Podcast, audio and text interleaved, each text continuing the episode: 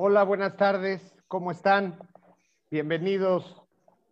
Bienvenidos una vez más, otra semanita más que, que, nos permiten compartir con ustedes un poquito de información de valor, información real que, que se vive todos los días en los negocios, en los pequeños, micro y grandes empresas. Muchas gracias por acompañarnos.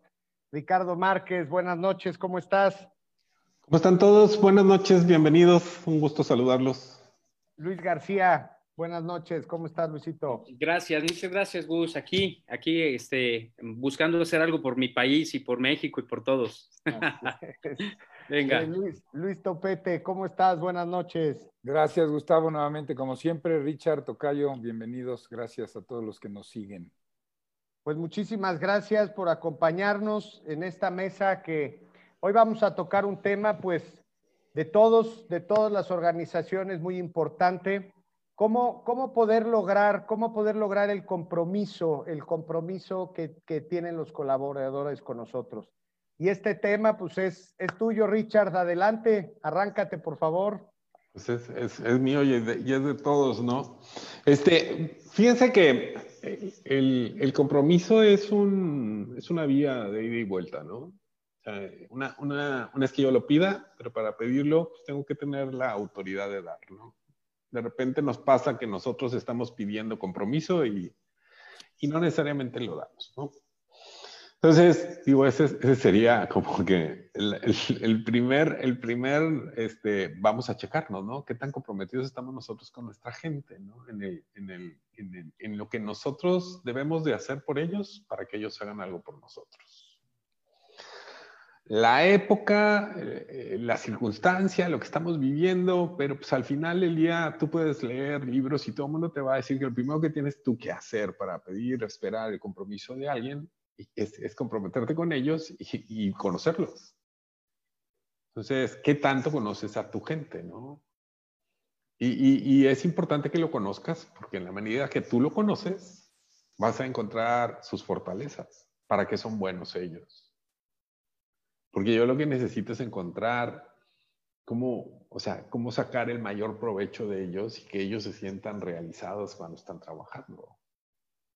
De repente, este, si yo no encuentro sus fortalezas, si yo nada más les pido, si yo no me siento a platicar con ellos, si yo no sé qué les interesa, si yo no sé qué los motiva, si yo no sé si lo que les interesa y los motiva tiene una alineación directa con el trabajo que ellos están realizando,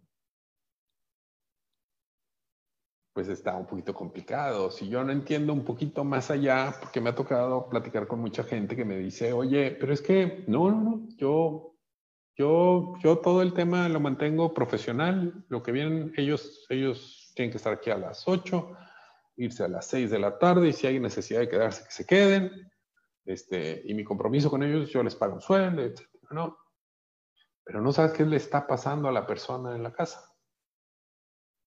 Porque puede tener desde un problema muy sencillo y puede tener un súper problema. Y tú estás diciendo no está comprometido, ¿no? Pero no sabe lo que está pasando. Entonces, el acercarme con ellos, el platicar, el, un, un, un, verdadero y honesto cómo estás, cómo te va. ¿Sí? Ese, vale mucho, ¿no? Entonces, en la medida que yo conozco lo que los motiva, bueno, pues puedo, puedo empezar a hablar de conocer sus metas y sus objetivos, pero los, los laborales y los personales. Entonces, primero yo formo mi propia opinión de si es alguien que nosotros somos buenos para ellos y ellos pueden ser buenos para nosotros, porque no todos los zapatos son de la misma talla, ¿no?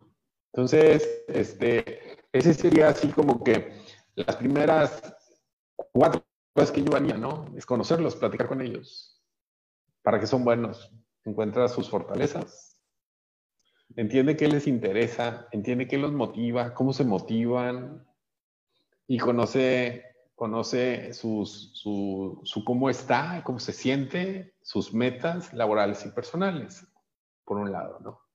Cuando tú te pones a buscar y tú dices, no, pero, pero sí, está bien bonito, es muy ideal, sin embargo, tengo un equipo que no funciona, ¿sí?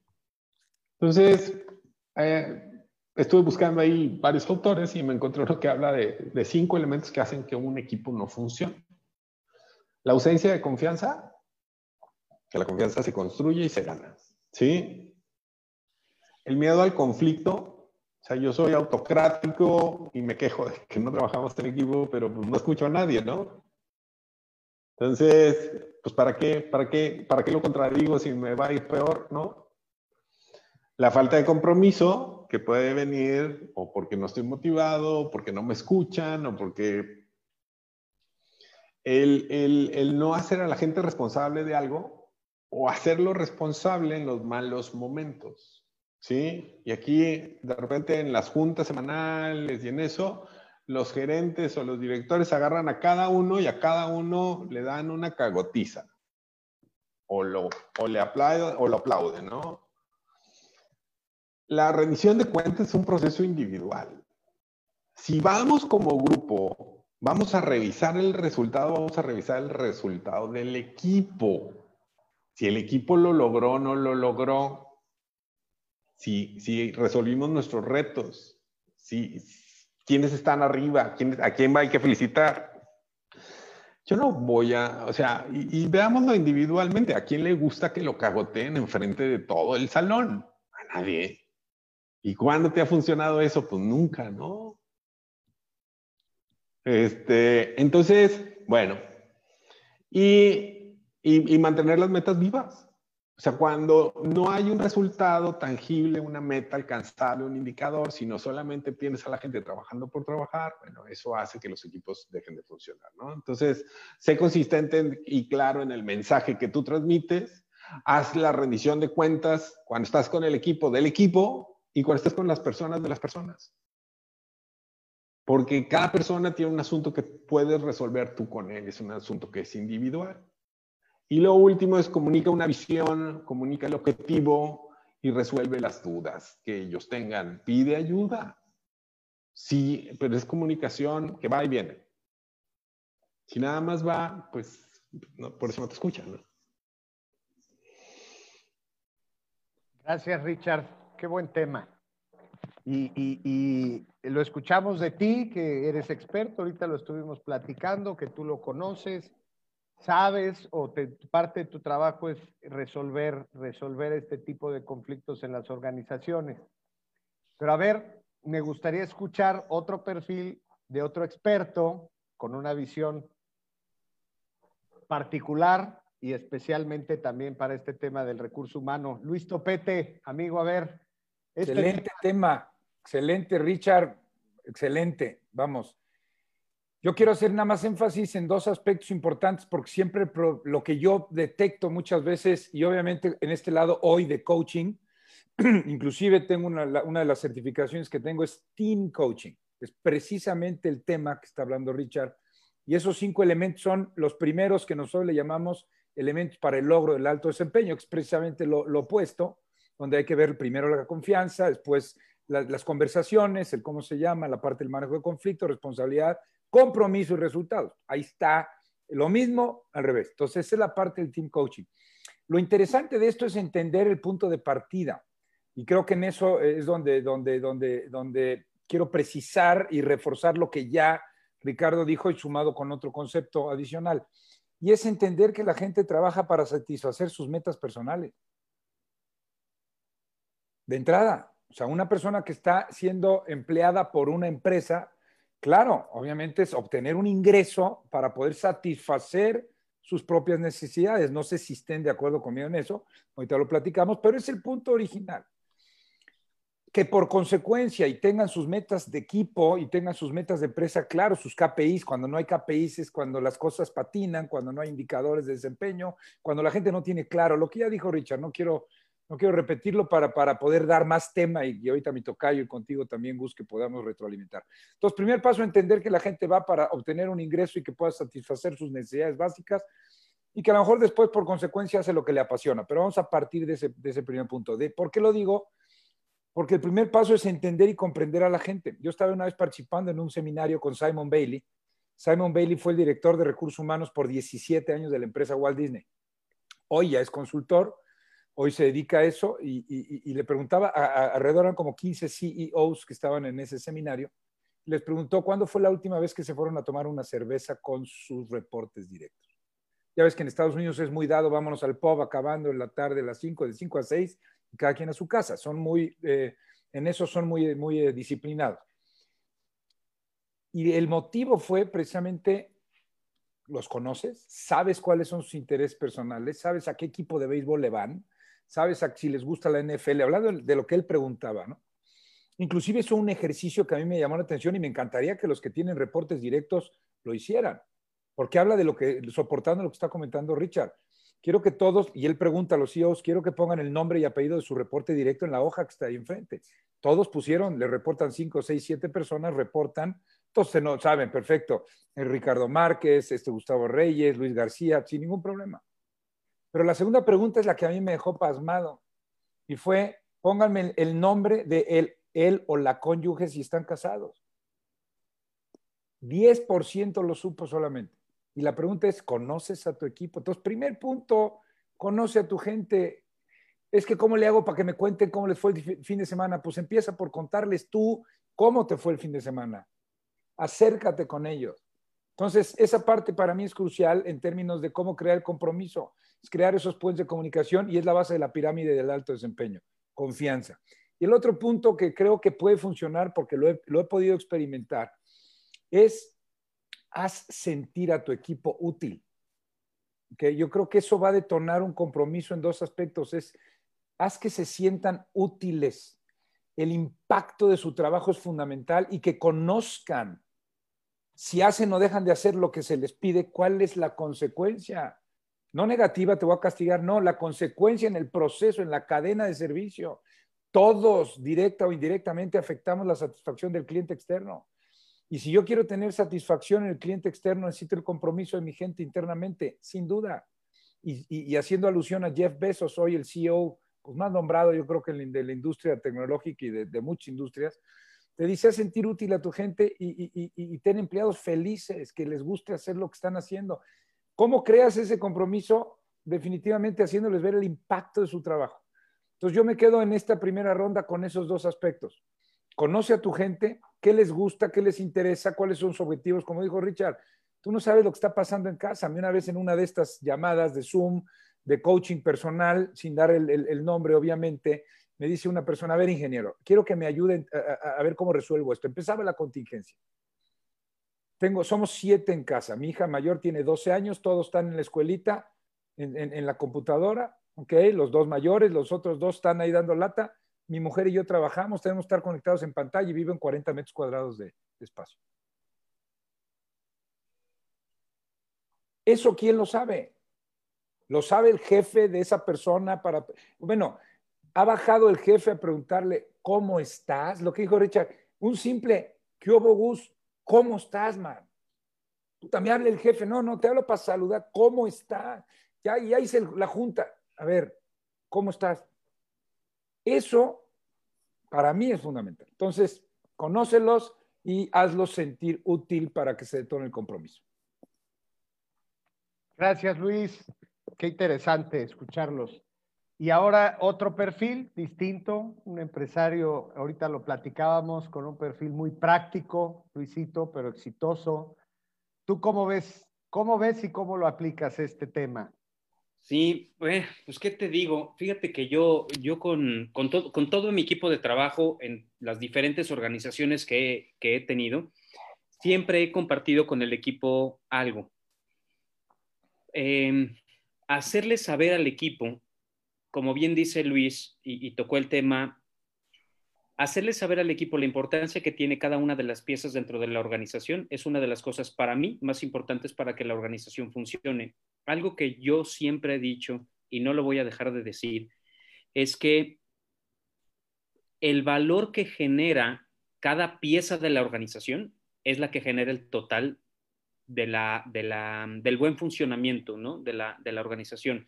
Obviamente hablamos de, o sea, aquí creo que nuevamente divido en dos, ¿no? Aquella, aquella organización que tiene cierto número de empleados, que tiene gerente de recursos humanos, que el gerente de recursos humanos se encarga de ver todo, esta, todo este tipo de cosas, pues está padrísimo, pero ¿y cuando no?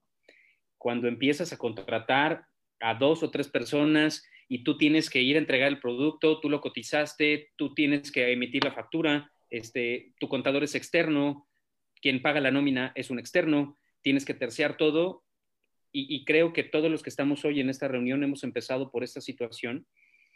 Creo que uno de los puntos más importantes es hacerles saber a la gente cuál es la importancia de su trabajo dentro de la organización. Y ese creo es uno de los puntos principales de la plática de hoy, ¿no? Porque finalmente hoy queremos saber cómo lograr compromisos dentro de nuestros colaboradores. Yo eh, siempre toco este punto con ellos, ¿no? Hemos actualizado, porque aquí Luis Topete, creo que él puede actualizarnos un poco más o platicarnos un poquito más de este tema, pero las organizaciones y la forma de trabajar se van modificando conforme va avanzando la vida. Hace 10 o 15 años no se manejaba la gente como se maneja el día de hoy. Yo, yo recuerdo todavía a mí cuando me enseñaron a vender, me decían, tuve por ti y por tus resultados, ¿no? Después se modificó un poco esto y dijeron, oye, pues ahora tú ves por ti y un, dos, tres por mí, por todos mis compañeros. Y después vino una nueva forma que es el team building, que seguramente Luis sabes muchísimo más de este tema que yo, que son organizaciones integradas dentro de las organizaciones con equipos de trabajo integrados, en donde tú tienes que hacer de tu trabajo lo suficientemente bueno para que cuando tú lo pasas la estafeta al que viene detrás o al que va a pasar de frente, la estafeta esté bien pasada algo que no, no hemos tocado en, todavía en este momento es que creo yo que la falta de compromiso de la organización, sí, sí estoy consciente que viene a partir de la cabeza. De la, de la, ya sea la cabeza como director general, que bueno, en las pequeñas organizaciones el director general es el director general, el director comercial, el director de recursos humanos, el director de finanzas y el que hace las transferencias. Entonces, cuando, cuando tu cabeza no está bien, tu organización tampoco puede estar bien. Eso lo platicaba hace un ratito con Ricardo, tú, tú comentabas, Ricardo, o sea, parte de que la organización tambalee y, y, y, lo decías, cuando yo llego a dar una plática y a mí me dejan participar como parte de la organización, yo sí pongo un, el primero, no, no, es que no es una regla, tampoco es una regla que tenga que ser así, pero sí en muchas de las organizaciones quien pone el desorden es el de arriba. Ahora bien, existen muchos tipos de liderazgo y cuando tienes una cabeza con cierto liderazgo y gerentes con diferentes liderazgos, pues ahí la puerca empieza a torcer el rabo, decía mi abuelita, ¿va? Porque tienes tantos tipos de liderazgo que el que está abajo, pues ya no sabe quién decirle y cómo decirle, porque si le dices mi alma ya quiere departamento, ¿no? Entonces, creo yo que parte del, parte del, del crear buenas organizaciones y del crear compromiso en la gente para mi forma de verlo y lo que a mí me ha funcionado es que yo le he compartido al equipo cuál es mi sentir, cuál es mi objetivo y la gente que está alrededor de mí sabe que estoy trabajando por mi objetivo. Claro, yo veo por mí, porque tengo una cultura de ver por mí. Yo, yo nací en ventas. Finalmente el vendedor, y eso ninguno de nosotros que estamos aquí nadie nos regala nada. O sea, nadie llega y te dice, oye, pues toma esta venta y ahí cóbrala. No, cabrón, ojalá. Nosotros tenemos que trabajar todos los días por traer lana a mi casa y a mi organización. Entonces, creo yo que, que sean uno, tres, cinco, siete, cuarenta, cien o doscientos empleados. Eh, es más, yo creo que en, en, corporaciones y en corporativos más grandes, ya cuando tienes un encargado de recursos humanos y un, y un líder en cada una de las áreas, se convierte en un problema un poco menor, porque puedes delegar esta responsabilidad. Pero en organizaciones pequeñas, que es el grueso de la población, pues el que picha, cacha, el que cacha, batea, el que batea, limpia, el, limpia el, ¿cómo se llama esto? El coso este donde bateas, este, y barre la cancha y cobra las entradas. Entonces, ahí es donde creo yo que es importante hacer un, un, un, un análisis de conciencia y lo platicábamos la vez pasada, dentro del plan de desarrollo de negocio del 2021, porque además hoy en día tenemos un ingrediente adicional a la fórmula del no compromiso de la gente que se llama el home office, que se llama una pandemia, que cada vez viene peor y que cada vez tenemos asuntos más cercanos y que cada vez te enteras de alguien que está más cerquita de ti. Y entonces no solo es la presión de la chamba, ahora agrégale la presión de que tu vida esté en peligro y ahora agrégale que los resultados no, son, no están siendo lo que están siendo. ¿Cómo comprometes a la gente con este nivel de problemas? Ahí es donde creo que viene una parte de imaginación importante en el empresario. Yo te puedo decir que el empresario tiene que ser un roble, a pesar de que las cosas no estén bien, este, híjole, difícilmente te puedes quebrar. Quiebrate solo, por ahí donde puedas, échate una lágrima y, y, este, y planéale, pero a la gente no le puedes compartir este sentimiento. Creo que, y lo puse yo acá en mis notas, ¿no? Eh, algo que han comentado mucho es que tienes que entender a la gente y tienes que saber qué es lo que quiere, pero creo que también es importante que la gente sepa y entienda qué es lo que quieres tú, a dónde quieres llegar, cuáles son tus objetivos, si se está cumpliendo o no, si tú estás cumpliendo con los propios. Claro que es importante saber y entender lo que le está pasando a la gente a tu alrededor, o, es, obviamente, digo, me queda claro. Y al mismo tiempo, es, es un compromiso de qué estoy haciendo, ah, y esto lo platico mucho con mi gente, ¿qué estoy haciendo yo para que tu trabajo valga la pena? Y ahí es donde empiezas a generar compromiso con la gente. Yo, Luis García, ¿qué estoy haciendo yo conmigo, con mi trabajo, para que tu trabajo, Gustavo, valga la pena? Y en el momento en el que tú, Gustavo, te das cuenta que yo estoy haciendo algo porque tu trabajo valga la pena, tú te comprometes conmigo. Y no es un tema de dinero, es un tema personal. Porque, y se lo he dicho a todos los que trabajan conmigo, mi organización no sería lo que es sin tu participación. Ya me emocioné. ha dicho. Padre, padre, padre, sí, no lloren. Oye, no, es el es un guamazo que me pusieron en el tenis hace un rato, este morado, es, es por un golpe. Yo, yo, yo mi participación la voy a aprovechar para todas las preguntas que tenemos, porque me han hecho favor de enviarme algunas preguntas a lo largo del día y aquí también nos están preguntando Edith y fíjate que está muy interesante. Muchas gracias, Edith. A ver, Richard, fíjate, y aquí nos hace una pregunta que dice, bueno, aquí hay un, aquí hay un tema, ¿no? La voy, a resumir un poquito. Eh, muchas veces la situación, la situación actual no ayuda. Tú cuando eres el encargado de, eh, de entregar resultados, ¿sí? Eres el encargado de entregar resultados, pero los números son fríos, Richard.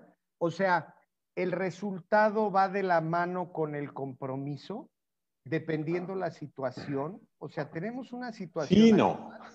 Puede haber gente comprometida, pero los números no se están dando. A ver, sí y no. Y, explico por qué sí y explico por qué no. Este, yo como dueño del negocio no, no, puedo, no puedo pretender ignorar a mi conveniencia que existe la pandemia no puedo evitar ignorar a mi conveniencia que se han generado 20 millones de desempleados en los últimos seis meses. No lo puedo ignorar. Entonces, y, yo al principio, este, yo al principio eh, de, la pandemia, por ahí hice un video donde yo decía a los, a los dueños del negocio, eh, no se arranquen, no se empaniquen y se pongan a correr gente. Sí. Y a los empleados les decía, preocúpate por conservar tu fuente de empleo. Si te piden una reducción del salario, concédela. Porque lo que queremos es salvar el negocio. ¿Sí?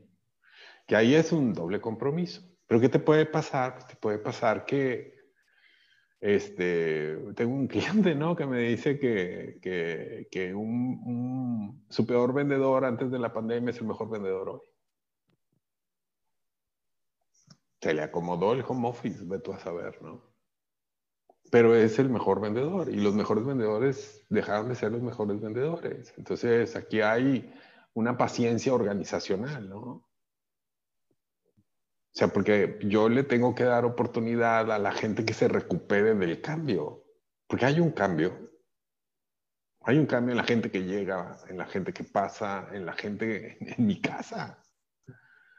Antes, antes, antes llegabas a tu casa a descansar, pero ahorita hay mucha gente que lo que quiere es salir de su casa para poder descansar, porque en la casa no descansa. Entonces hay, hay, hay cambios de vida bien complicados. El, ejemplo que daba este Luis de, oye, siete en la casa, ¿no? En un departamento de 40 metros cuadrados, pues ¿cómo le haces? Entonces, eh, yo, yo, yo diría, por eso existe la figura del presupuesto. El presupuesto se pone una vez al año y se hace el pronóstico. ¿Sí? Y el pronóstico le puedo hacer contraindicadores de ritmo, ¿no? Yo puedo decir que antes nosotros de cada persona que atendíamos, cerrábamos el, de cada oportunidad que detectábamos, cerrábamos el 30%, voy a, estoy poniendo un número, ¿no? Pues a lo mejor hoy seguimos cerrando el 30%. Nada más que ya no detectamos 10 oportunidades a la semana, detectamos dos. Entonces, oye, pero es que yo necesito que cierres las dos, entonces te quieres incrementar la efectividad. Entonces tú como dueño del negocio dices, tengo que invertir dinero, porque por varita mágica la gente no va a ser más efectiva. ¿Qué voy a hacer para que mi gente sea más efectiva? Ese es, ese es el camino, ¿no? Pero yo sí tengo que que ser sensato. Una cosa es que como dueño del negocio, pues tienes que pagar universidades en tu casa y, carro y etcétera, ¿no? Y, tú quieres o... Pero pues hay que, yo creo que todo el mundo lo sabe, o sea, es la perspectiva económica de las cosas, ¿no? Richard, ¿cómo se lo hace saber a la dirección? Si tú eres el gerente... Presentas un pronóstico, presentas un nuevo plan, presentas un plan contingente, qué sí puedes hacer y qué está fuera de tu control. Ese es el error cuando hablas de compromiso. Si me permite, Richard, complementar un poquito eso. Yo tengo gente comprometida, pero no logra los resultados. Ah, ah, ¿Cuál es tu punto de partida? ¿Cuál es la expectativa y cuál es el mundo real? Porque si aquí está el gap, por más, si este para ti era comprometido, pero la expectativa sigue siendo la misma en una situación como la que estamos viviendo, perdóname, pero estás pelas. Es lo que dice Richard, se voltean los papeles en el área de ventas. Tenemos una circunstancia, ¿no? y, no necesariamente tenemos que, pasarlas todas, ¿no? O sea, sí le vas a pedir a lo mejor al vendedor, oye, vamos a tener que cambiar esta manera en la que actuamos, ¿no? esta manera en la que trabajamos para buscando ser más efectivos, ¿no? Pero, pues si antes eh, hacías, no importa el número de llamadas que hagas, ¿no? La estadística es bien cañona. De cada 10, 2. Pues hay que encontrar 10. Antes en las, te las topabas en una semana, ahora te las topas en un mes. Eh, Luis. Exacto, exacto. Vas, Tocayo. Sí, eh, a ver, complementando un poquito o respondiendo un poco más de otro punto de vista. Nosotros enfocamos mucha fuerza, porque así somos, porque es natural, a nuestra fuerza de ventas. Yo, desde que abrimos la compañía, tengo un acuerdo con uno de mis socios en donde él decía, a mí no me gusta vender. Y yo le dije, a mí no me gusta administrar. Entonces, yo vendo y tú administras. Y así lo hemos hecho durante muchos años. Yo cuido que las ventas se generen y tú cuida que la administración se genere. Esos son acuerdos. Y así como decíamos, es un compromiso de él y un compromiso de mi lado. Ahora bien, em, medir los resultados no solo en ventas, sino en áreas administrativas, creo que es un punto súper importante, porque si administrativamente el negocio no está bien administrado, por mucho que vendas, y entre más vendas, más pierdes, que fue un comentario que hice la semana pasada. Ahora bien, la primera pregunta dice, ¿cómo le reportas al jefe que los resultados no se están dando y cómo se lo hace saber para que no te pegue un zape que se te caiga la cabeza? Primero, así como dijimos, nosotros como empresarios tenemos que entender al empleado para ver cuáles son sus necesidades. El empleado tiene que entender cómo funciona el empresario. Y está bien fácil, ¿eh? Porque para todos juega de la misma manera. Yo, a mí me están pidiendo que yo entienda, pero también el de abajo tienen que entenderme a mí. Y los mandos medios, los mandos superiores y los mandos inferiores, todo mundo entiende a todo mundo. ¿Cuál es? y precisamente aquí viene lo que yo les decía si hay un ingrediente adicional de presión y si el que está, que es mi subordinado, tiene esa presión con él, pues que se voltee tantito y que se ponga mis zapatos, porque él tiene la presión suya. Yo tengo la presión de 45, 50, a los cuales no les quiero dejar de dar el trabajo, a los cuales no les quiero pagar menos, a los cuales necesito que estén enfocados y dedicados a lo que les toca, porque en base a su trabajo es mi resultado. Pero hablamos acuerdos. Va a preocupar, claro, la gente de ventas se va a preocupar por ventas, pero la, gente de administración pues necesita hacer que, que la operación se genere y da gusto de verdad, y les comparto hoy, un cliente que atendimos me mandó un gracias, era lo que yo esperaba, no esperaba menos. Puta, para mí fue genial, lo compartí con, con el equipo y creo que, creo que se sintió el, el, el, el, haber cumplido, ¿no? Y también pasa que no cumples, que alguien, alguien en, en, la cadena de valor no le dio el valor que se necesitaba a su pedacito de cadena y pues se te rompió la cadena y ya no jaló. Perdón, Yo creo que es mucho esa comunicación. Acabas de decir algo que tú estás ahorita poniendo en la mesa desde tu trinchera y creo que es importantísimo. Mantén la comunicación, si eres el empresario, mantén la comunicación, exprésalo, comparte tus objetivos, tu propia visión, tu bienestar, tu malestar en términos del mercado, compártelo y para que ellos también se abran y, trata de escuchar. Yo creo que acuerdos, dice Richard, y estoy completamente. fíjate, hay, y lo hemos hablado los, los, los, los cuatro, lo hemos estado diciendo, visión compartida, propósito compartido, acuerdos, cuando, cuando te quitas la cachucha del empresario y te pones la cachucha del, del director, del gerente, a nosotros nos pagan por, por decir como sí. ¿Sí? Entonces,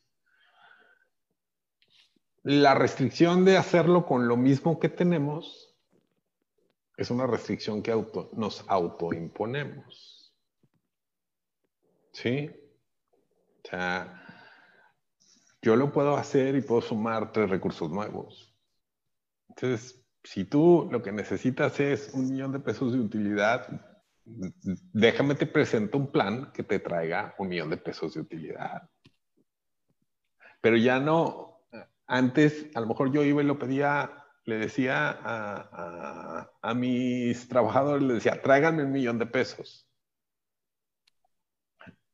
aquí es donde entra el, concepto del director. Ahora el director tiene que pensar cómo generamos un millón de pesos con la gente que tenemos, con gente nueva o con nuevos recursos. ¿Sí? Porque ahí es donde se hace. Y entonces ya me acerco con, con, mi gente y hago, les, les pongo la visión o, y hacemos un acuerdo de cómo todos vamos a hacer algo diferente, porque la única manera de obtener resultados diferentes es haciendo cosas diferentes. Entonces, hacemos los acuerdos de qué es lo que tenemos que ajustar, qué es lo que tenemos que cambiar. Y yo con ellos hacemos un plan para poder reportar el número, el monto o el resultado que tenemos que reportar. Pero como si, para decir no, todos somos muy buenos. Pero como si, ese es el ejercicio que yo hago con mi gente ¿A qué nos podemos comprometer? Porque esto es lo que nos están pidiendo, ¿no? Mal o bien. Y, en la medida que tú llegues con un plan, un plan alterno, o sea, en la medida que te, muevas de la silla donde estás sentado y tu, el dueño del negocio vea, oye, perdido, lo estamos intentando. ¿Sí? Y compromete a tu, al dueño del negocio, ¿no? Porque llega, le presentas el plan y le dices, ¿cómo ves? ¿Con esto crees que sí? Y si te dice que sí, pues ya es un plan de todos, es una visión compartida y hay un acuerdo. Luis. Perdone, aquí voy a complementar un poquito lo que dices con una experiencia que te voy a platicar, una experiencia que tuve hace un poquito, un poquito como hace como unos ocho meses. Se acercó a, cuando empezó el tema de la pandemia, eh, especialmente alguien eh, de, del área de administración de la oficina, eh, se acercó conmigo y me dijo, oye, tengo miedo tengo miedo de que me corran. Y le dije, no, no, no, o sea, aquí nadie se va. Este, primero me voy yo antes de que se vayan ustedes y, vemos cómo lo resolvemos. Me dijo, híjole, es que sí tengo miedo, o sea, que de irme, bueno, ya me dijiste que no y te lo agradezco, pero ahora tengo más miedo de que me digas que me quede con el 10 o 20% de mi salario. Este, y le dije, pues yo esperaría que no sucediera, pero bueno, pues sí, sí, claro que puede haber un riesgo de que esto suceda. Me dijo, sí, es que sí está cañón. Él Ah, repito, es alguien del área de administración. Entonces, eso sucedió y me dijo, bueno, ok, muchas gracias, todo bien. Al día siguiente se vuelve a acercar conmigo en la mañana y me dice, oye, ya estuve pensando, porque bueno, tuve una plática un poquito más larga con él en, términos de qué era lo que esperaba él para su vida, para su esposa, para su próxima familia, para la gente que está con él, para sus papás, etcétera. No, eso fue una plática como un poco más personal. Al día siguiente, acto seguido, llega en la mañana y me dice, oye, estuve pensando en lo que me dijiste y te tengo una propuesta. dije, a ver, te escucho. si tú me llegas a bajar el ingreso del 50%, me gustaría conocer el esquema de comisiones que tú le das a la gente de ventas, porque bueno, la gente de ventas está ganando algo de dinero. Me gustaría conocer el esquema de comisiones, porque entonces si tú me bajas el 50%, ¿qué pasa si yo vendo algo? Le dije, ah, pues te lo comisiono. Me dijo, ah, pues está todo dar. Y dijo a toda madre, pero hoy me prometí no decir groserías. Mm, es que no has visto a tu abuelita. Y no, es que no, está, está de cuarentena. Entonces, este, eh, me dijo, oye, entonces quiero sustituir eso. Y yo dije, puta, qué padre, ¿no?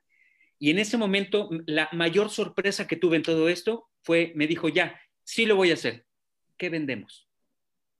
Y yo dije, puta, aquí tengo un problema de raíz, ¿no? Le dije, a ver, Pásame el catálogo de los zapatos que vendemos.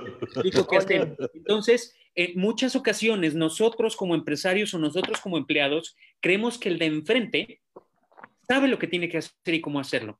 Y lo platicaba Luis Topete y te voy a abrir aquí un poco el canal, mi Luis, en términos de decir, ¿qué quieres ser? ¿El dueño de la empresa? ¿Un líder? ¿Quieres ser alguien al que la gente diga, yo quiero ser como él? ¿O quieres ser alguien que digan, yo no quiero ser como él? ¿O quieres ser alguien que digan, no me gusta cómo se hace.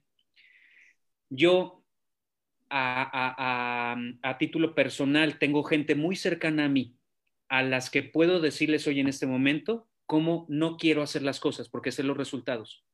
Y también tengo gente que está muy cercana a mí, a la que sí quiero aprender cómo hacer las cosas, porque también conozco los resultados. Entonces, mi Luis, ¿le estarás de acuerdo conmigo en que el tema de que el equipo sepa qué hace es, creo que, indispensable en temas de liderazgo, ¿no? Y a veces no pasa. Y, pues, déjame. Absolutamente. Vas, Gus. déjame, déjame eh, hacerte otra pregunta, porque esta directamente la guardé para ti. ¿Compromiso es igual actitud? Excelente pregunta. Y luego me dices quién te la comentó. Es parte, de, o sea, el, tipo de, vamos a llamarle en, cualidad, depende de la actitud. O sea, el, ¿qué actitud? Pues obviamente tendría que ser constructiva, proactiva. Por supuesto que una cosa es la aptitud, tengo el conocimiento y tengo la habilidad, pero no me comprometo y eso es falta de actitud. Sin duda. Sin duda, no. ¿Qué te dice la Universidad de Pensilvania? 15% aptitud, 85% actitud, donde incluyes compromiso, conversaciones, diálogo interno, confianza, ta, ta, ta. La actitud es tu forma de pensar, sentir y por consecuencia actuar.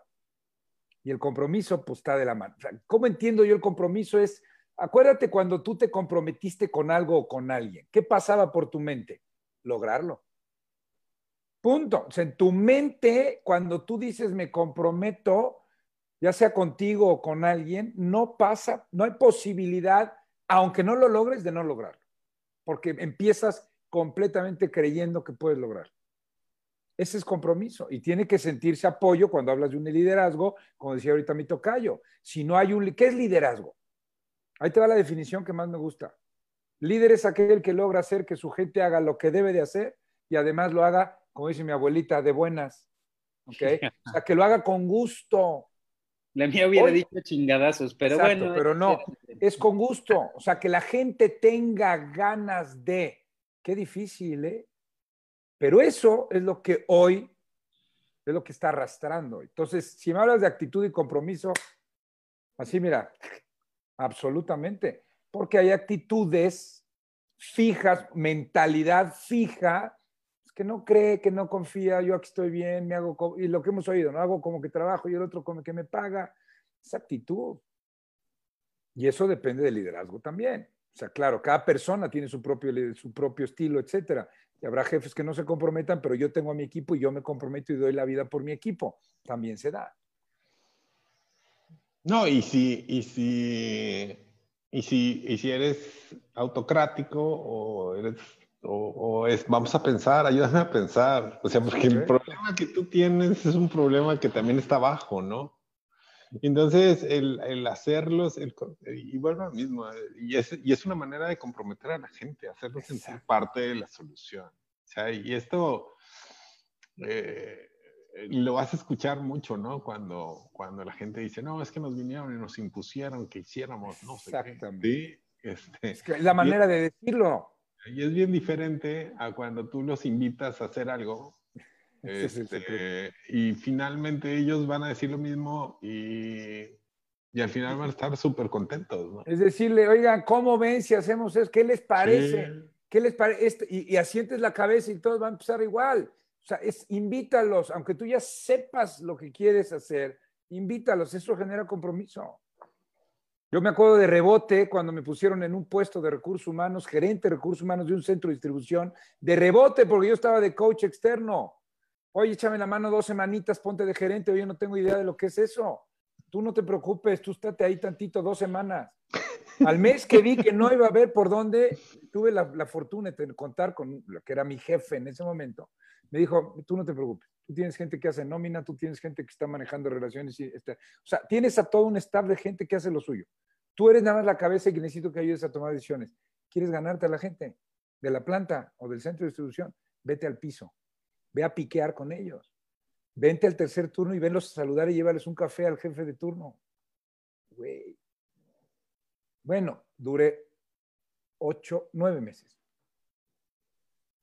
espectacular, pero es que yo no puedo, para yo no sabía qué hacer, pero a mí me dijeron, vete al piso, o sea, estate con la gente, piquea con ellos, selecciona, vive el proceso con ellos, hace frío, diciembre en un centro de distribución en el Marqués, tú no tienes idea de la temperatura que hay ahí, y están de 12 a 6 de la mañana, vete un día con ellos, eso no porque yo lo haya hecho, pero ¿cómo aprendí de eso? Porque en ese momento tomas la confianza y la gente te apoya y va a darlo tú. Y cuando pedías turno, ¿quién, quién se, yo me quedo? Hay que echarle un montón, yo me quedo, yo le entro, pero porque se logró esa confianza. Se cree el compromiso. Empiezas y. García, te tengo una buena pregunta también, y es de Edith. Muchas gracias, Edith. Fíjate, e, ella nos pregunta que qué hacer cuando tienes a un elemento muy bueno, con excelentes resultados, pero traicionó tu confianza te quedas con él, le das una oportunidad, a pesar de que la falta sea grave o no. ¿Tú cómo, cómo lo manejas? No, se va. Sí, mira, hay, hay, hay algo que, que, duele. Me ha pasado, más cuando manejas dinero. Este, mira, yo, es más, yo te lo voy a decir y me voy a quitar del tema empresarial en alguna ocasión cuando yo era chiquito, mi mamá me llevó a la tienda, muy chiquito. No, no sigo estando chiquito, pero este, era, era más corto de edad, ¿no? Este, no había Oxos, me llevaron a una tienda y se me hizo fácil tomar una bolsita de crankies, porque me encantan. No tardé en caminar dos cuadras cuando estaba yo de regreso, devolviendo la bolsita de crankies y pidiendo una disculpa de frente. Claro que perdí beneficios, claro que perdí y aprendí como no tienes una idea el consentir una acción de este tipo, no estás enriqueciendo a la persona que está frente a ti.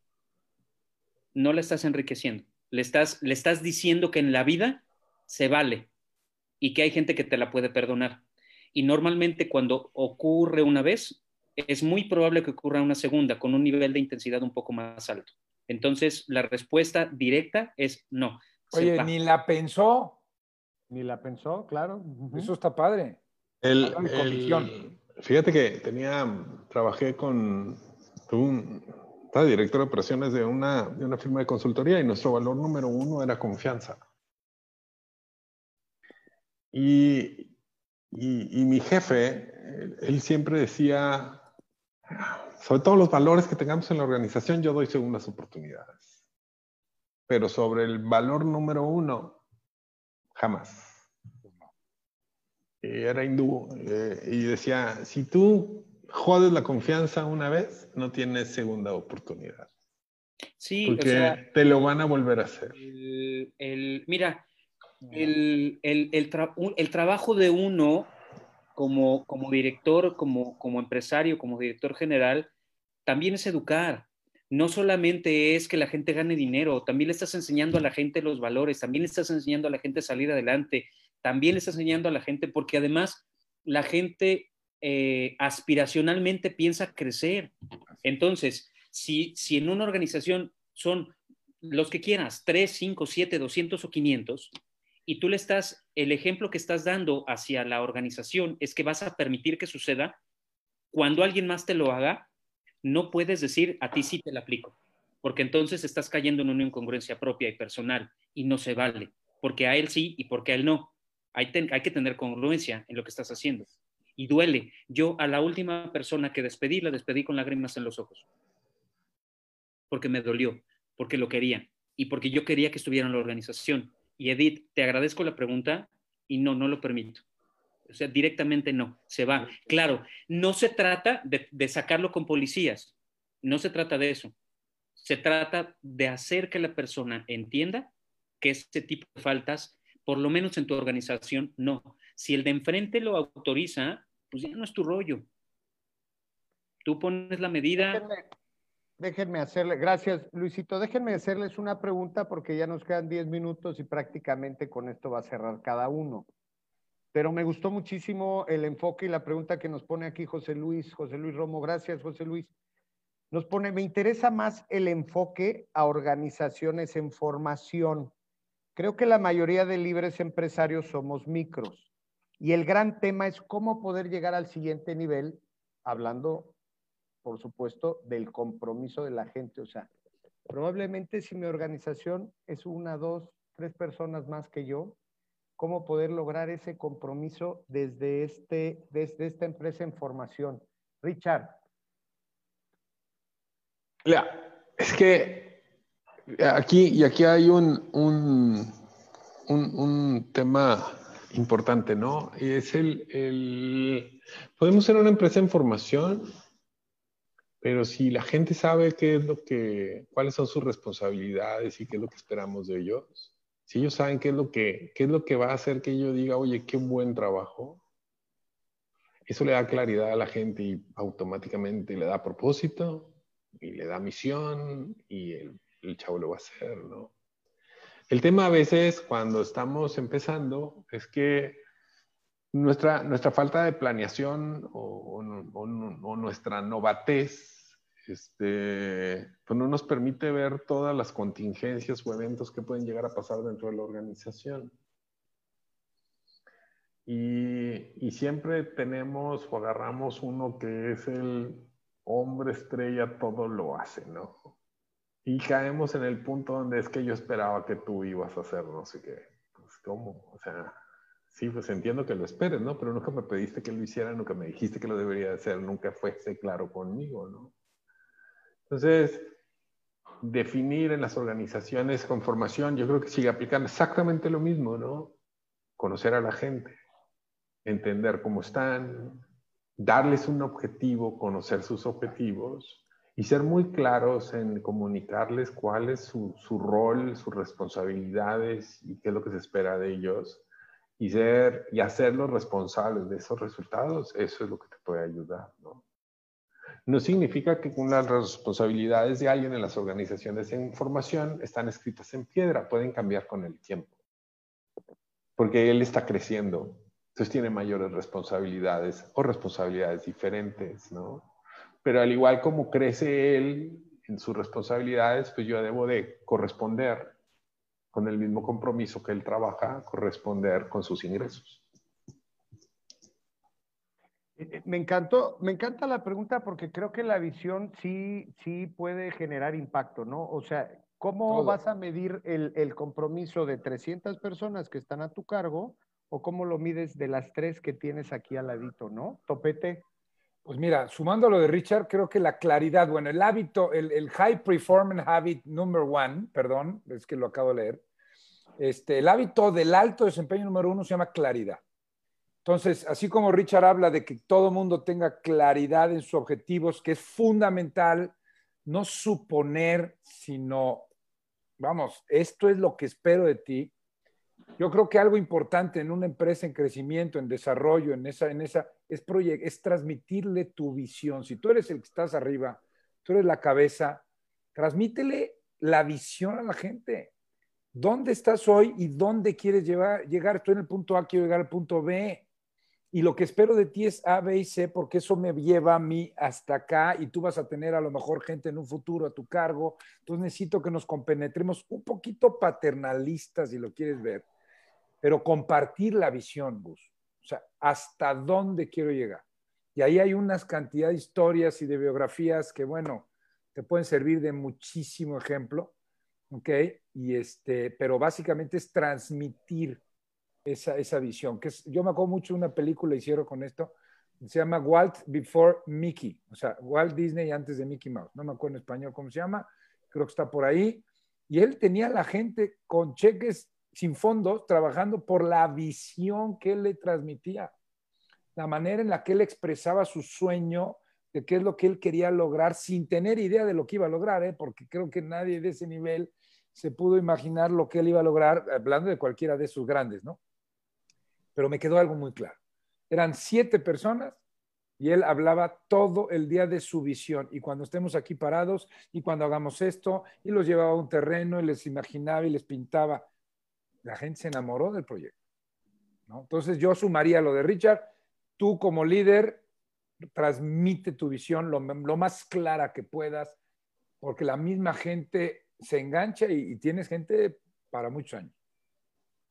Gracias, Topete. Entonces, el resumen es predica con el ejemplo, Luisito García. Sí, mira, bueno, pues en experiencia, en, experiencia, lo que pasa es que lo que te dice el maldito libro a lo que es la realidad, no manches, hay un diferencial gachísimo, man.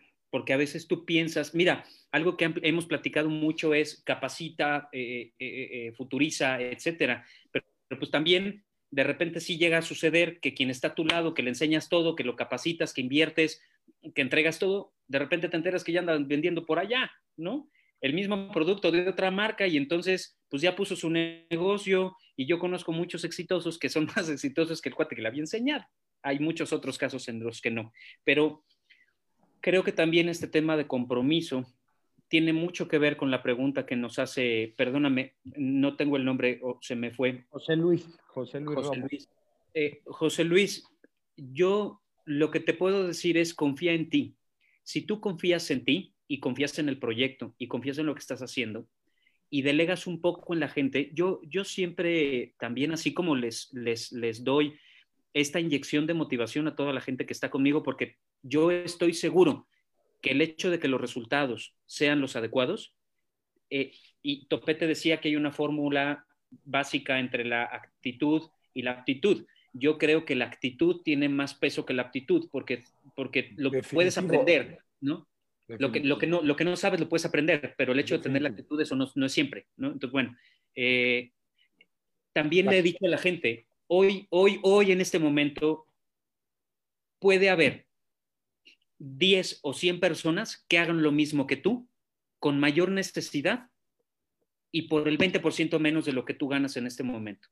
Entonces, claro, por un lado te estoy premiando y te estoy diciendo que eres parte del equipo, por un lado te estoy diciendo que eres parte indispensable de mi operación para que esta organización crezca, pero no eres indispensable.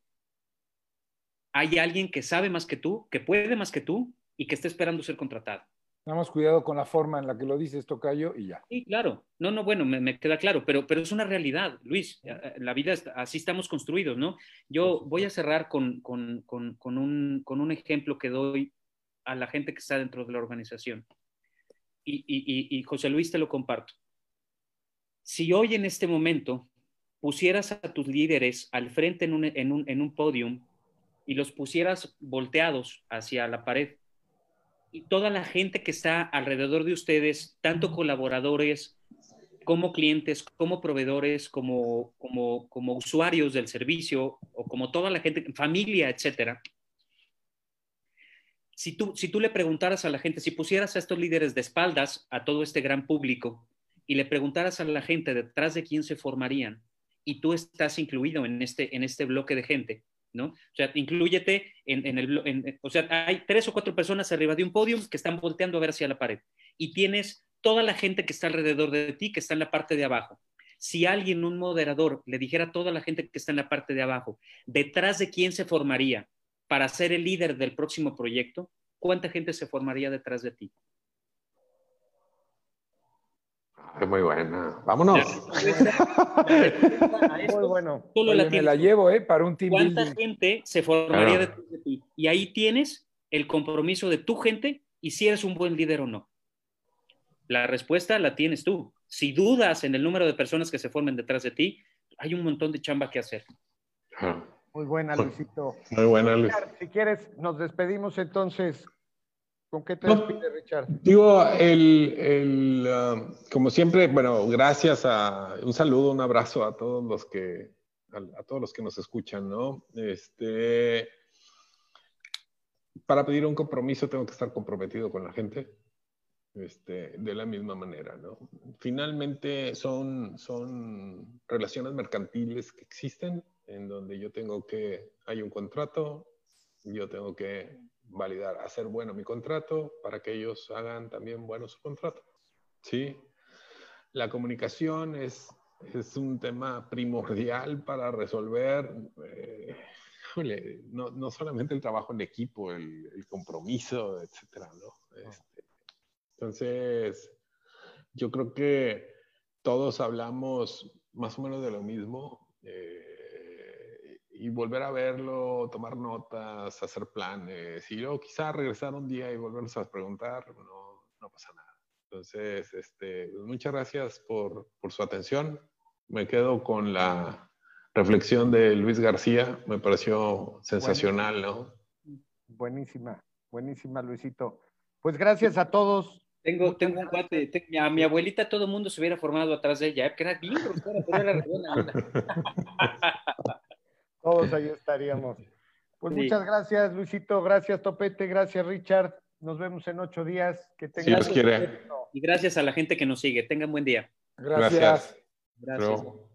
Gran tema, Rich.